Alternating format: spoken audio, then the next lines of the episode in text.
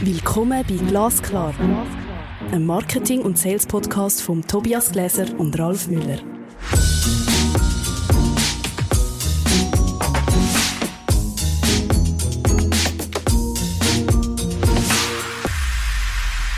Hallo Ralf.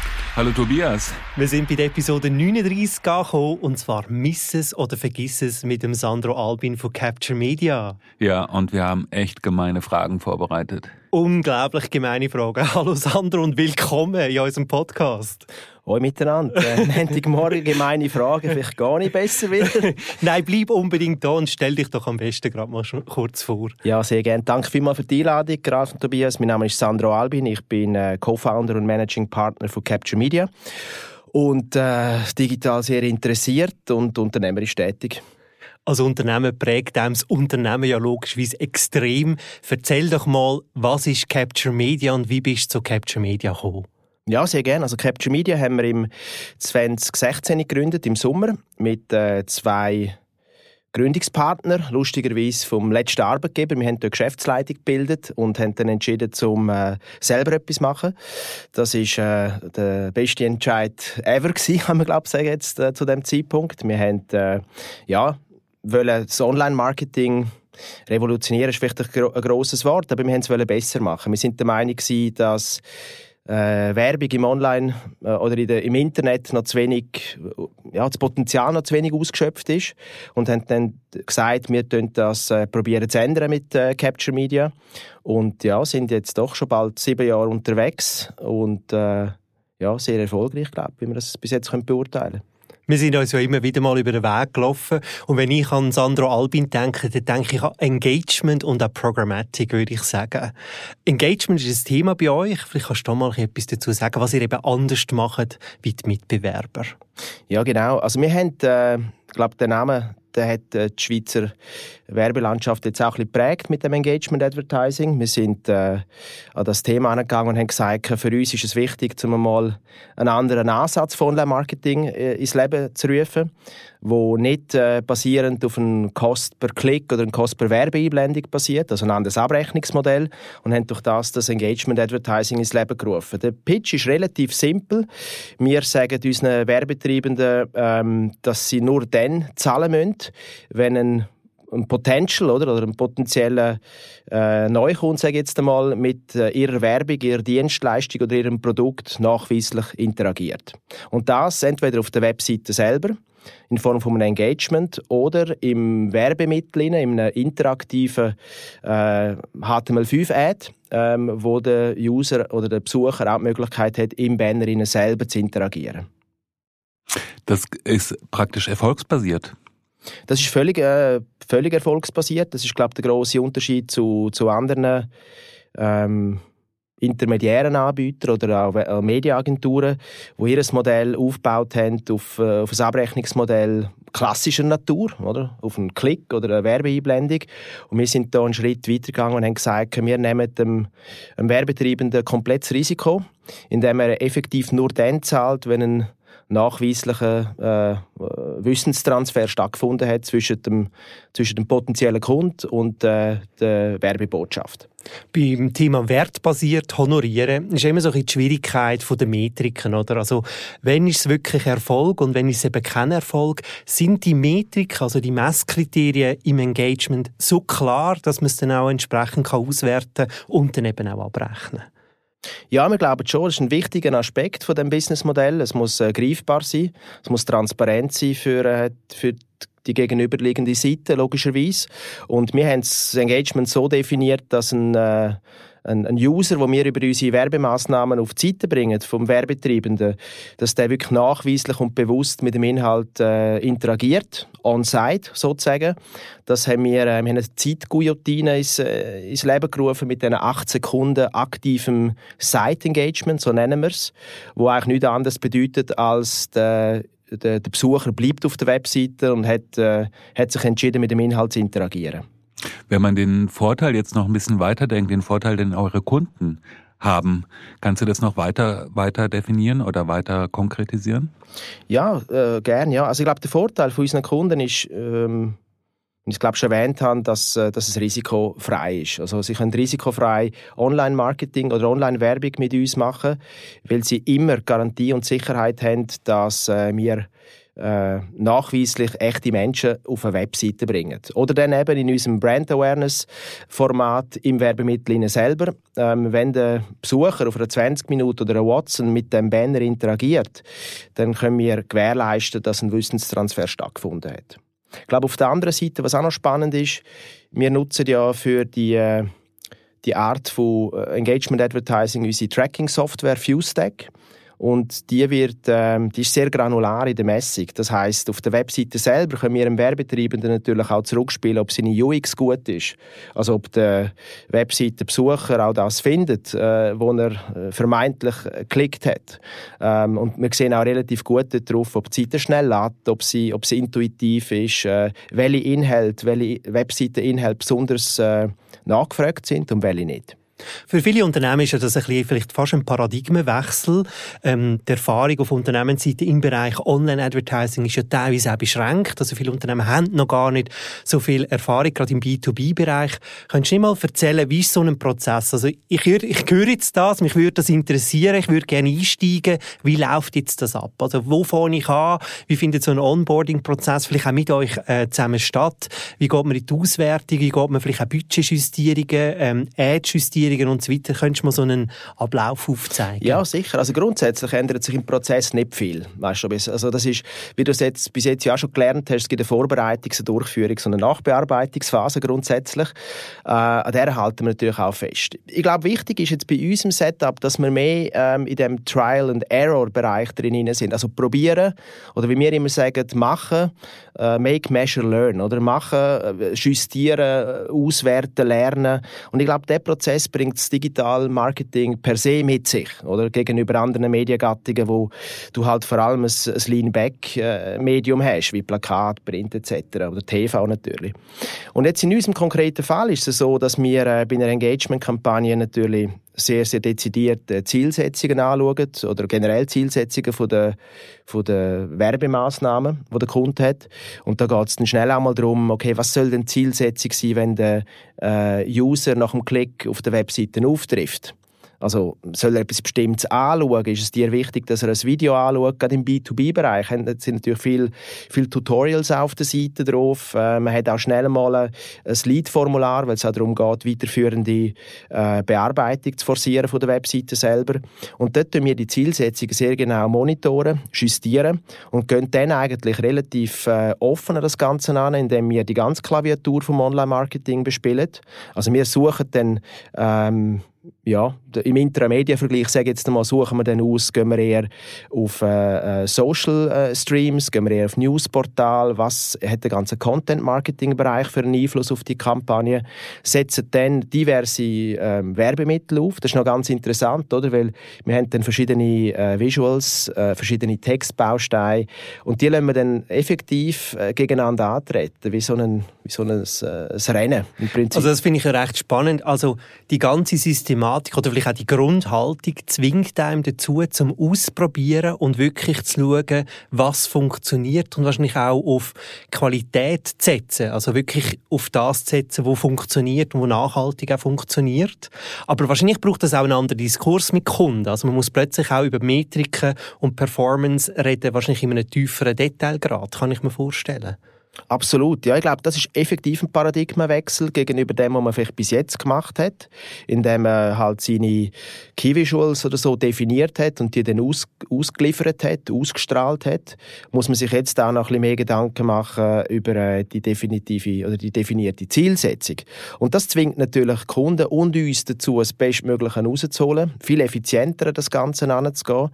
Ähm, ich glaube, der Werbefranken wird so viel weniger verpufft weil er sehr zielgerichtet eingesetzt wird. Und äh, das erfordert natürlich auch von der, von der Gegenseite, von der Kundenseite natürlich einen, äh, einen, Konsens, äh, einen Konsens in diesem Bereich, rein, logischerweise. Also sie müssen auch wählen, verschiedene Visuals zur Verfügung stellen. Sie müssen äh, auch offen sein auf unsere, ja, auf unsere Insights, auf unsere Empfehlungen, was die Webseite selber anbelangt. Äh, aber ja, das, das funktioniert extrem gut und garantiert Erfolg. Das heißt, ihr habt praktisch einen kontinuierlichen Spiegel von den Aktionen, die tatsächlich gemacht werden und daher auch eine kontinuierliche Optimierung. Ja, absolut. Ich glaube, das ist sehr wichtig bei unserem, bei unserem Businessmodell. Wir gehen ja beim Werbemedien-Einkauf in die Vorausleistung. Also das heißt, wir kaufen ja dort ein, wo wir glauben, dass die Zielgruppe hockt. Oder man kann es so ein bisschen mit einer Fischeranalogie vergleichen. Wir gehen Teichen abfischen. Oder wir schauen, wo äh, ja, wir schauen, dass der Köder eben einem Fisch schmeckt. Oder? Das heißt, die Optimierung ist unumgänglich, weil wenn wir mit einem bestimmten Asset, mit einem bestimmten Creative draussen sind und niemand interessiert, also niemand klickt, interagiert oder engaged, dann ist es für uns äh, natürlich ein wichtiger Zeitpunkt, um äh, etwas zu ändern. Das klingt alles auch nach unglaublich viel Aufwand. Wie viel macht man da in so einem heutigen Prozess noch manuell und wie viel macht Maschine? Ja, das ist eine spannende Frage, ähm, wo, wo man sicher... Äh, wo, wo sicher sich sehr stark entwickeln wird in Zukunft. Äh, aktuell ist es natürlich so, dass äh, die Maschinen immer besser werden. Also wir haben mit FuseTech, mit unserer Schweizer Tracking- und Analytics-Software, haben wir äh, eine Maschine gebaut, die in der Lage ist, den User auf der Webseite auch zu führen. Also das heißt, wir können ähm, automatisiert eingreifen und den User zu einer, zu einer anderen Seite zu bewegen, mit einem Pop-up zum Beispiel, wo man scorebasiert äh, aufrufen oder triggert. Und das nach vordefinierten Massnahmen oder nach vordefinierten Raster. Was aber sicher eine ganz grosse manuelle Arbeit ist, ist die ganze Optimierung per se. Weil es gibt nicht eine Maschine, die das vollumfänglich für einen macht. Oder Maschinen sind nur so gut, wie äh, der, der Mensch, der dahinter ist, äh, sie füttert. Sag jetzt mal ja, einfach gesagt. Was mich, was mich noch würde interessieren, ist jetzt vielleicht so ein, ein Seitenthema. Ähm, du holst wahrscheinlich auch als Unternehmer Inspirationen. Und das ist ja immer wieder auch spannend, oder? Vom Schweizer Markt mal in den Weltmarkt zu schauen. Wo ist man denn in dem Thema Engagement schon besonders weit? Wo können wir aus der Schweiz aus auch abschauen? Ja, noch nie nicht so richtig, ganz ehrlich. Außer ich wüsste nichts davon. ähm, wir, wir, inspirieren uns natürlich extrem auch im Ausland, logischerweise. Und da gehen wir... Äh, ja, da müssen wir gar nicht einmal erst über den Teich übergehen. Ich glaube, die Nordics, äh, Skandinavien ist sehr weit, ähm, was vor allem den Digital Media Marketing Bereich anbelangt. Das ist auch, das liegt auf der Hand, oder? Weil sie doch äh, ja, sehr äh, liberal unterwegs sind, was Zugänge zu Internet äh, und, und Daten ermöglicht und so weiter. Das gibt einem natürlich dann auch viel Spielraum, äh, coole Produkte zu bauen in diesem Bereich. Aber ähm, das Thema Engagement Advertising ist noch nicht so stark, ähm, sich noch nicht so stark verbreitet, weil es halt auch aufwendig ist. Und viele Intermediäre, Mediaagenturen, Publisher etc. wollen vielleicht den Aufwand auch nicht gehen aktuell, weil der Leidensdruck diesbezüglich noch nicht da ist.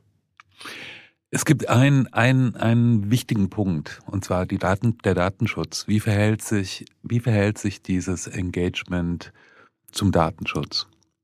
Oder euer Fuse-Stack? Es verhält sich sehr gut zum Datenschutz. Äh, das ist vielleicht ein ganz ein wichtiger Aspekt. Oder? Als wir FuseTech gebaut haben, haben wir gewusst, was äh, rein von den Datenschutzgesetzen alles auf uns zukommen wird und haben äh, diesbezüglich die Technologie so baut, dass sie zu 100% datenschutzkonform ist. Also relativ einfach formuliert, wir tracken, wir messen in der EU, also im DSGVO-Bereich äh, Cookie-los. Von dem hat man auch schon einiges gehört. Da gibt es aber auch wieder verschiedene Ausprägungen. Da muss man, da muss man gut anschauen, was äh, ein Cookie-less-Tracking genau beinhaltet. Wir nutzen äh, ein Cookie-less-Session-Tracking. Das heißt eigentlich nichts anderes, als dass wir ähm, den, den Visit aufzeichnet, den Besuch auf der Seite, aber nicht den User. Und äh, das passiert ohne personenbezogenen Datensatz, oder, wo, wo der User komplett anonymisiert auf der Webseite surft, sich Sachen anschaut. Der große Vorteil ist, wir können das monitoren, wir verlieren keinen User mehr. Das ist ein wichtiger Aspekt, weil ihr wisst es vielleicht auch, heutzutage äh, mit den Consent-Banner äh, geht schnell mal zwischen 40 und 70 Prozent der Besucher verloren, die eben keinen Consent geben. Und mit FuseTech können wir äh, den gesamten Traffic äh, monitoren messen und dann entsprechend auch in der jeweiligen Session, wo er sich drin bewegt, führen. Also würdest du sagen, Cookie-less ist die Antwort auf die SGVO? Ja, absolut. Ich glaube, äh, das ist ein, ja, ist ein wichtiger, äh, äh, wichtiges Schlagwort in der heutigen Zeit, äh, dass man Cookie-less misst, dass man ja, den, den Schutz eigentlich vom, vom Besucher auf der Webseite gewährleistet durch das. Da gibt es natürlich auch noch andere ähm, weitere Passwörter in diesem Bereich, wie eine E-Privacy, die auch relativ wichtig ist, oder? dass auch nur Cookies in dem Sinn ähm, äh, gesetzt werden, die ermöglichen, dass die Webseite überhaupt dargestellt wird. Das passiert auch auf Cookies, wissen viele nicht. Oder? Das braucht auch Cookies für das. Das sind dann die Cookies, die notwendig sind, dass man eine, einen schönen, einen schönen Besuch kann gewährleisten einem, einem Webseitenbesucher. Aber ich glaube auch Cookie-less in Kombination, aber auch mit äh, mit den Daten, die in Europa sind. Oder? Ihr habt sicher auch von dem Schrems 2-Urteil gehört, oder? dass äh, personenbezogene Datensätze nicht in einem unsicheren Drittland dürfen verarbeitet werden Da gehört Amerika dazu. Und äh, das Beispiel Google Analytics schickt einen personenbezogenen Datensatz nach Amerika. Und das wiederum ist... Äh, ist natürlich äh, aus unserer Sicht auch höchst bedenklich äh, gegenüber dem Gerichtsurteil. Ich glaube, das ist so allgemein für das Marketing-Ökosystem ein riesiges Problem, oder? Also wir, wir wollen technologiebasiert Marketing machen ähm, und ganz viele spannende und attraktive Lösungen kommen aus dem amerikanischen Markt und, und äh, das Privacy Shield ist ja aufgelöst worden. Also eigentlich, wenn wir und sollten wir amerikanische Lösungen mit Surferstandort Amerika nicht mehr nutzen, kann man vielleicht so sagen, oder? Und jetzt wie, oder? Und also wie schaffe ich trotzdem vor Ort das Ökosystem, dass ich Möglichkeiten kann ausschöpfen, dass ich eben kann messen ähm, etc. Und ja, da ist vielleicht FuseTech eine gute Lösung, oder? Ja, wir hoffen es natürlich. Also, danke für den Steilpass. Also vielleicht ähm, müssen wir noch einen Disclaimer äh, sagen. Also, äh, es ist keine sponsored äh, Podcast-Episode, die wir hier machen. Das ist, immer, ist ja immer noch wichtig. Oder glasklar heisst auch Klarheit und Transparenz. Also ich glaube, wir müssen heute über Lösungen ähm, reden, die wahrscheinlich wirklich aus Europa oder vielleicht sogar im besten Fall aus der Schweiz kommen. Ja, also das glauben wir auch fest. Äh, absolut. Darum haben wir ja auch FuseTech gebaut, weil wir äh, absolut Meinung sind, dass Innovation äh, nicht nur zwangsläufig aus Amerika muss kommen, sondern dass wir in Europa einen, einen hervorragenden ähm, Hub haben für, äh, für Innovation, vor allem technischer Natur. Und ich glaube jetzt effektiv in der Geschichte vom, ja, vom vom Datenschutz in Kombination mit Online hat man jetzt gesehen, oder, was der Datenschutz effektiv für einen Impact generiert, oder? Gegenüber einem grossen amerikanischen Major, wo plötzlich äh, in Petrouille geraten mit äh, ja, mit ihren Datenschutzrichtlinien hastelt sozusagen.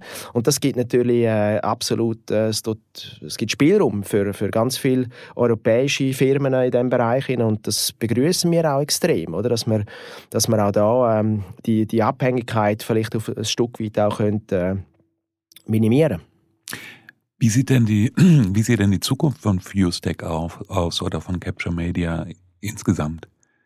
Kannst du uns einen kleinen Ausblick geben? Ja, sicher, klar. Ähm, also wir werden sicher in Zukunft weiterhin attraktive Engagement-Produkte bauen. Innovative Produkte, wo, wo unsere Kunden fast schon äh, danach schreien jedes Jahr, dass wieder etwas Neues kommt. Ähm, da werden wir sicher daran arbeiten, oder? dass wir probieren, den, den User ins Zentrum zu setzen und vor allem auch die, die Transparenz anzubringen. Oder? Was bringt äh, äh, eine Engagement-Kampagne effektiv? Was bringt Online-Marketing?